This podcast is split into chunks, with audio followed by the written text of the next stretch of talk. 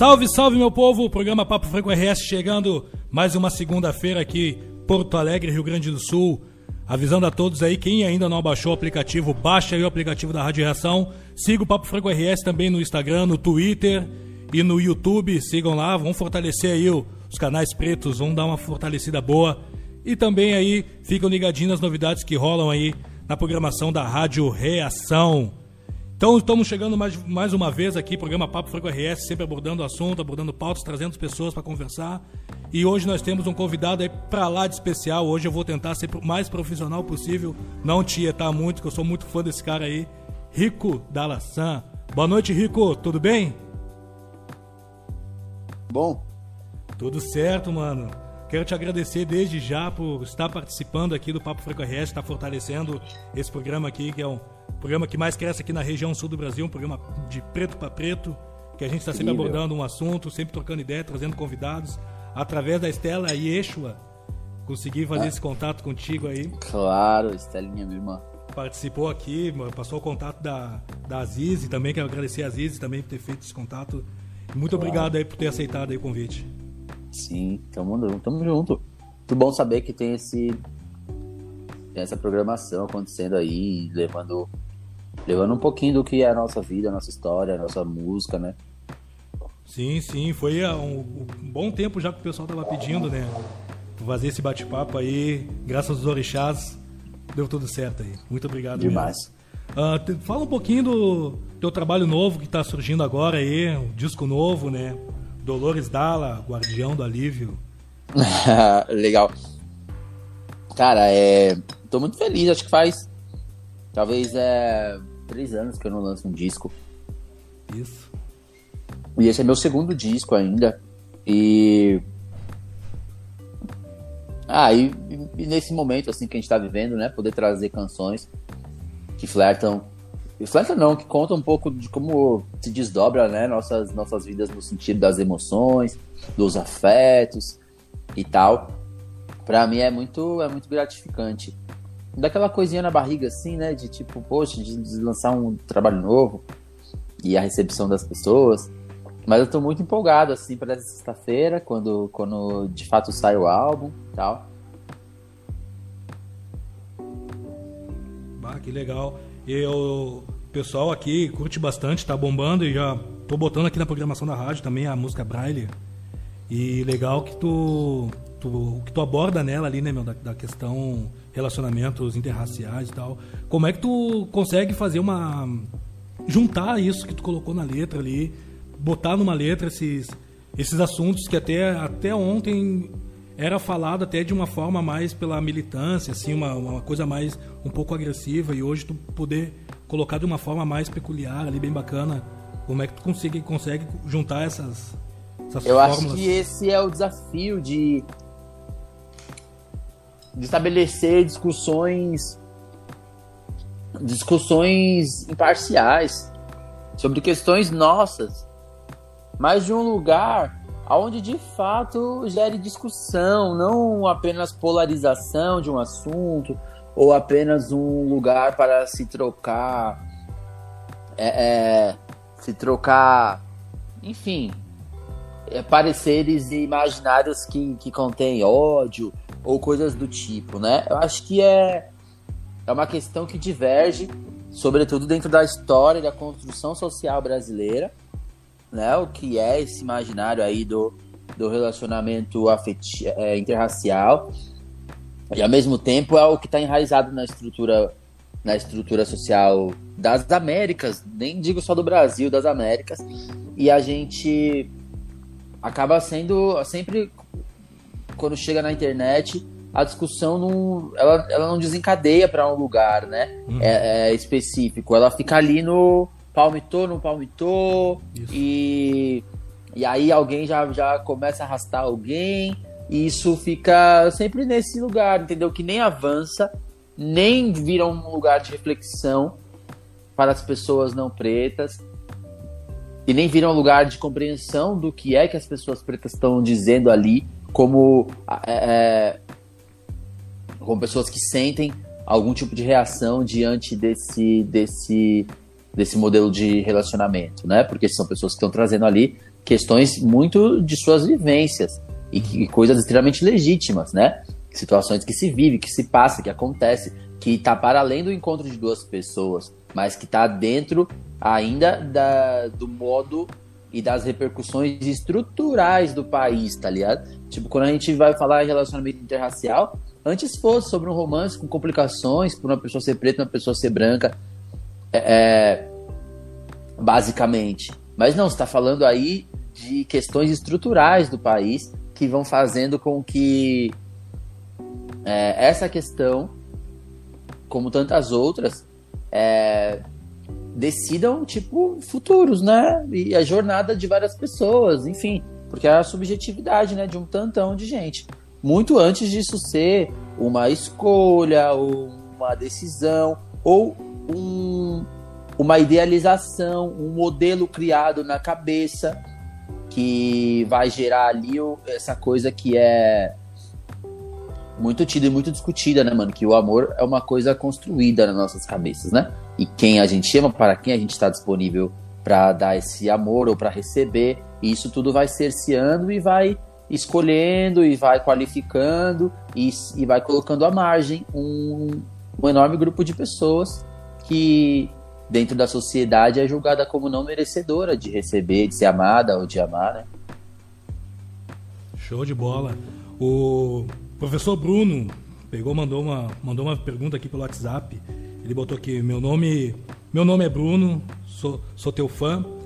Também sou professor de geografia na, na escola pública e uso duas canções tuas: Aceite-se, Fogo em Mim e Não Deito para Nada.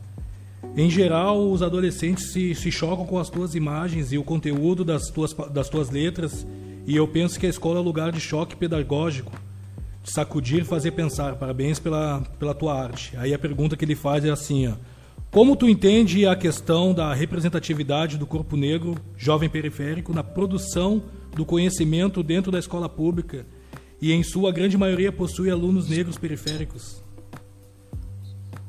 Salve, professor! Nossa, muito especial poder ter aí o depoimento de um professor e poder estar trocando, né? De alguma maneira com o professor. Tem um projeto maravilhoso aqui, ele. professor é, é inevitável, né? De que a gente não se vê dentro do processo pedagógico. A gente não se, a gente quando eu digo é o jovem preto periférico. Ele não se vê, né? Nem sobre a sua própria história, nem sua própria origem, nem a origem dos seus antepassados, dos seus ancestrais. Ele não se vê. Ele se vê ali como alguém que precisa adquirir aquele conhecimento para poder arrumar um emprego, para poder arrumar uma, fazer uma ficha no lugar e ter uma escolaridade básica para poder ser admitido. E muito, muito, muito pouco esse imaginário da educação como de fato a construção da, da emancipação, né, de uma cabeça que pensa de maneira emancipada, de maneira é, livre, né? E isso parte muito do da gente não se ver, né? A gente não se vê quanto para além de, do aluno professor, mas você não se vê, você não se vê no livro pedagógico. Quando você se vê, não é numa imagem de Brasil colonial, de, né, de escravidão e tal, mas você se vê, entender os heróis negros, entender as pessoas fundamentais para os acontecimentos nacionais, pessoas negras fundamentais para o desenvolvimento de uma série de setores da, da sociedade. E eu acho que é, é isso que o plano pedagógico falha bastante, né? O plano pedagógico não, não traz, né? Trazer as pessoas pretas que são fundamentais na construção da, da, da história do país, você vai estar trazendo aí uma série de histórias, de referenciais, de referenciais de uma série de coisas inclusive de revoltas. Fundamental também para a construção da emancipação, né? Da, da mente do jovem. Enfim, mas é muito mágico poder estar tá aqui elaborando isso junto contigo. Que legal. E só para ter uma noção, já faz. Eu já tenho esse programa aqui já faz um ano e alguma coisa. E a gente, querendo ou não, todas as pautas, por mais que a gente vai falar de qualquer pauta aqui, né? A gente sempre acaba entrando nessa, né, nesse assunto, né? De a gente poder levar a nossa história para a escola, né? De poder falar da Lei 10.639. Eu acho que, olha, 90% do, do programa em um ano e pouco que a gente fala sempre o convidado vem aqui, a gente sempre toca nesse assunto. Né? É impressionante como isso faz falta, né? Na escola, para a gente poder ter nossa representatividade, para a gente poder ter. Uh, poder falar para os alunos, né? A gente que. O Brunão que faz o trabalho bacana numa escola periférica aqui, já tive a oportunidade de trabalhar com ele, a gente poder falar sobre isso. É muito complicado, mas eu acredito que a gente aos pouquinhos, através do teu trabalho também, a gente vai avançando com isso, né? Ah, é, é... A gente está aí há vários séculos, mas a possibilidade de, de se reencontrar, de se organizar, ela nunca esteve tão disponível como agora. E eu acho que é, é sintomático a gente se organizar, a gente se levantar, a gente eleger pessoas, a gente derrubar pessoas, a gente criar possibilidades que sejam de nós para nós, né? De subjetividade para subjetividade, né? De igual para igual. Vem mais uma pergunta para ti aqui pelo pessoal que está acompanhando a live pelo Facebook também. A Kenny Aquino perguntou aqui como está sendo esse período pandêmico na tua vida e, e como tu está conseguindo atravessar o distanciamento de maneira e se manter com a mente e o corpo são. Oi, é... Poxa, é uma questão muito que a gente está todo dia tendo que elaborar de novo, né? Tendo que rever como suscitar, rever como fazer, como desfazer. Eu acho que é, inventar um outro jeito de viver no, no mundo, né? Porque talvez algumas coisas que a gente vivia não vão estar mais disponíveis, nunca mais, talvez. E o jeito como a gente fazia, consumia ou, ou, ou perpassava pela sociedade.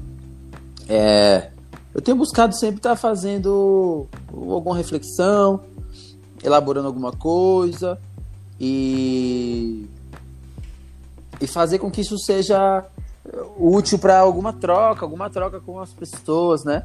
É, não encontrar as pessoas ainda para mim é muito difícil tal, né? Ainda mais eu que trabalho com esse negócio de encontrar grandes quantidades de pessoas ao mesmo tempo.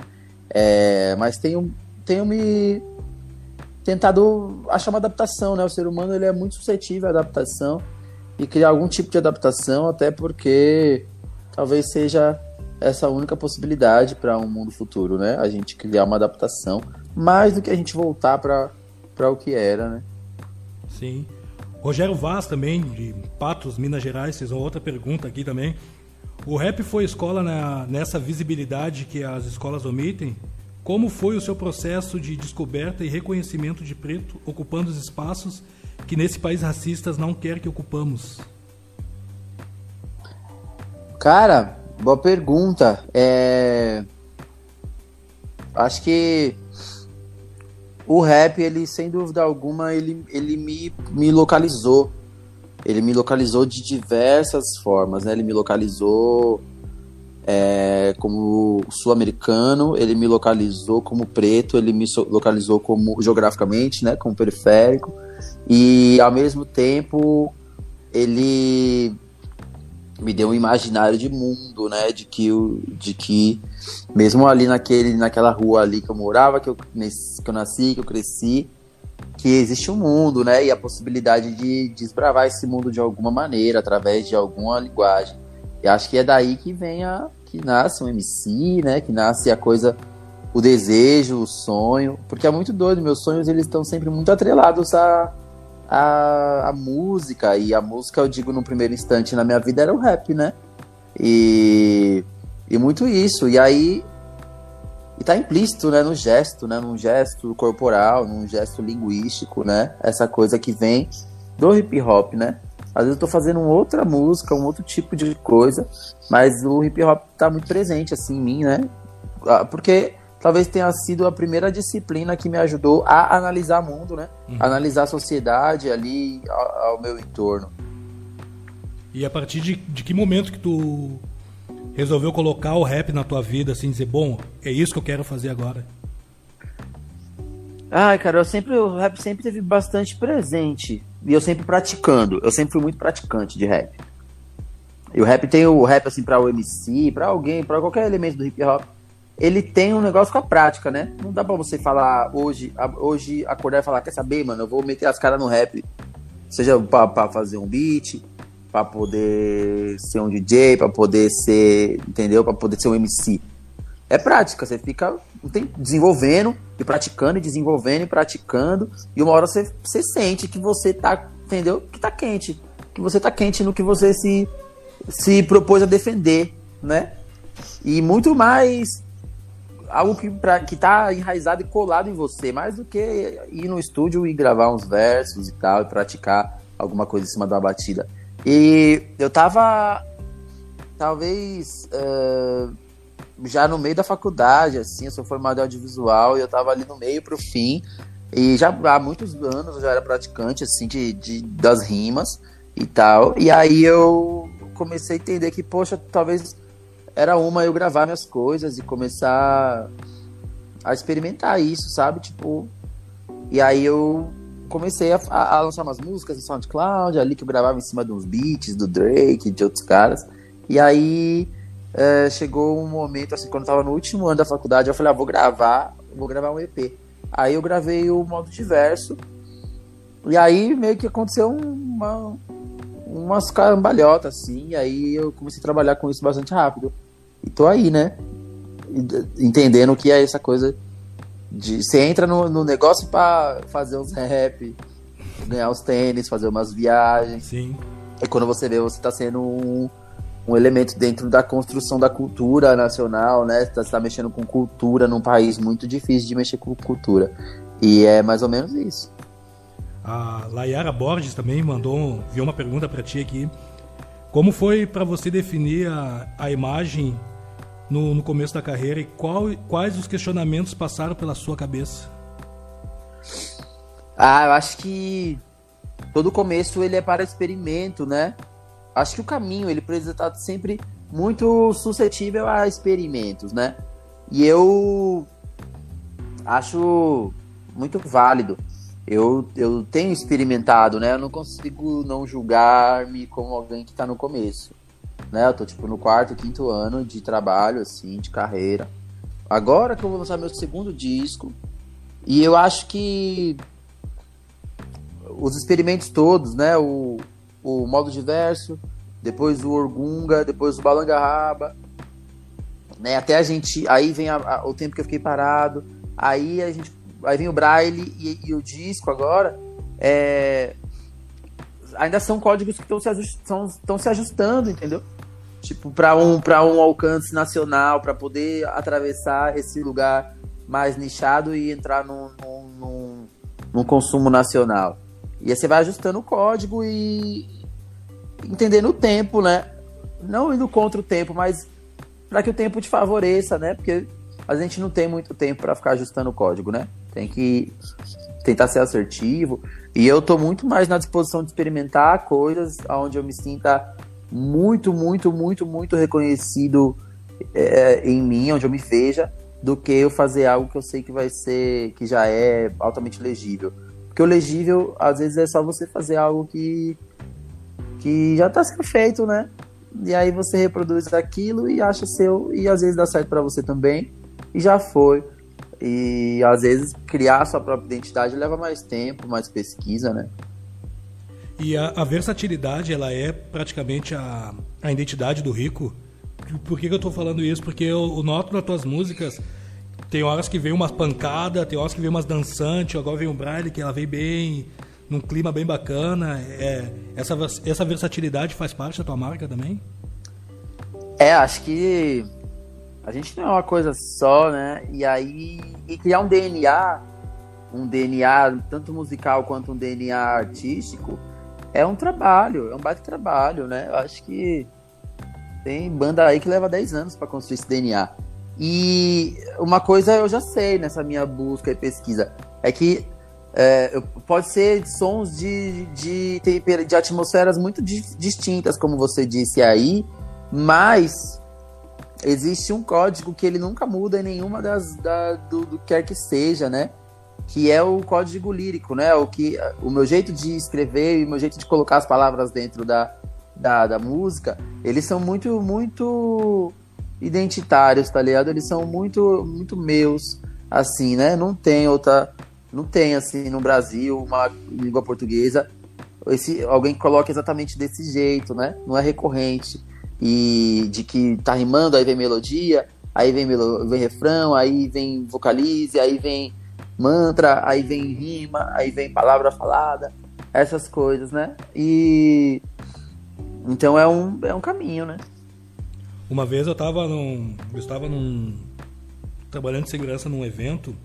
E a primeira vez que eu, que eu escutei teu som foi a, a música Fogo em Mim.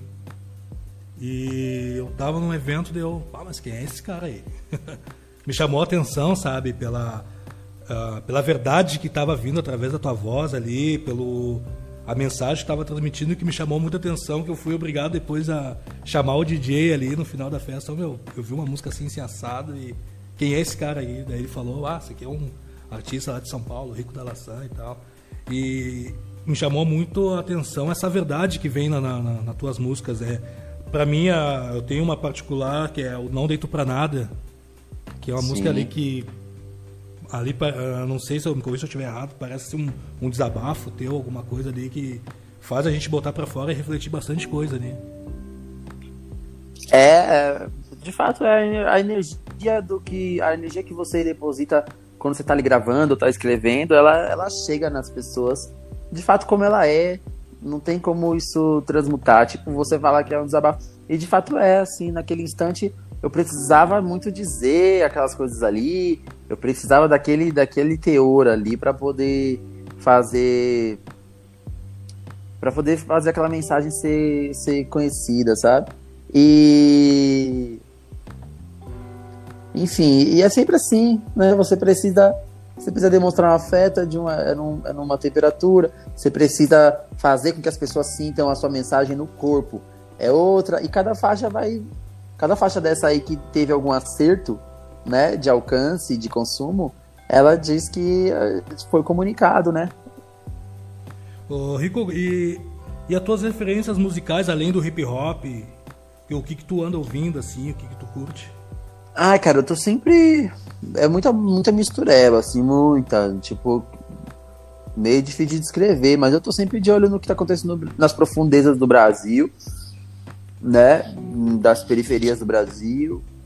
Aqui em São Paulo, talvez a coisa mais interessante hoje é as coisas feitas na Zona Leste, no, né? Em questão de, de produção musical, assim, minimalista, que é o o DJ Henrique de Ferraz. E com esse com essa batida dele que ele encontra aí com, com o house, com o techno, mas que é o funk 150. Eu acho isso bastante genial. É, as coisas de Recife, né, do, do Brega Funk, acho muito especiais, as coisas de Salvador, da periferia de Salvador, né, o paredão, o pagodão e, e tal. E e vou olhando para tudo isso e tentando entender qual é o qual é o denominador comum, né, das, das periferias do Brasil, que eu acho que o pop que me interessa é o pop que fale com a periferia, né? É o pagode e tal. Rico, quero te agradecer mais uma vez. Muito obrigado mesmo por esse bate-papo aí. Muito obrigado mesmo por ter fortalecido aqui e avisando aí que assim que acabar tudo isso aí, queremos você aqui em Porto Alegre, aqui, hein? O pessoal aqui tá. Ah, a gente vai. Quando, a, quando esse negócio acabar lá no, sei lá, no outro ano ainda. é. Aí ah, vai vir uma turnê aí, muito. Uma turnê gigante. Já e, poxa, muito obrigado a todo mundo que de alguma maneira meu som chegou aí pra pessoa, alguém te mostrou, você ouviu, se identificou, você tá descobrindo agora e tal, você ainda vai, vai me dar essa oportunidade de ser escutado. É, muito obrigado e seja bem-vindo aí no, as, a, minha, a minha obra. Já avisei aqui as gurias da Maleafo Produções, eu sempre aviso ela, né? tem uma, uma, produtora aqui que faz eventos pretos aqui em, aqui em Porto Alegre aqui. E já avisei elas, ó, vamos trazer o Rico aqui, né? Já chegou, já passou da hora, mas vamos deixar passar isso aí, né? Tudo claro. certinho e tu, tu vir aqui. Obrigadão mais uma vez aí por ter participado aqui, fortalecido o Papo Frigo RS. Se precisar da gente para alguma coisa, divulgação, prende o grito para nós aí. É nós, obrigado, obrigado aí.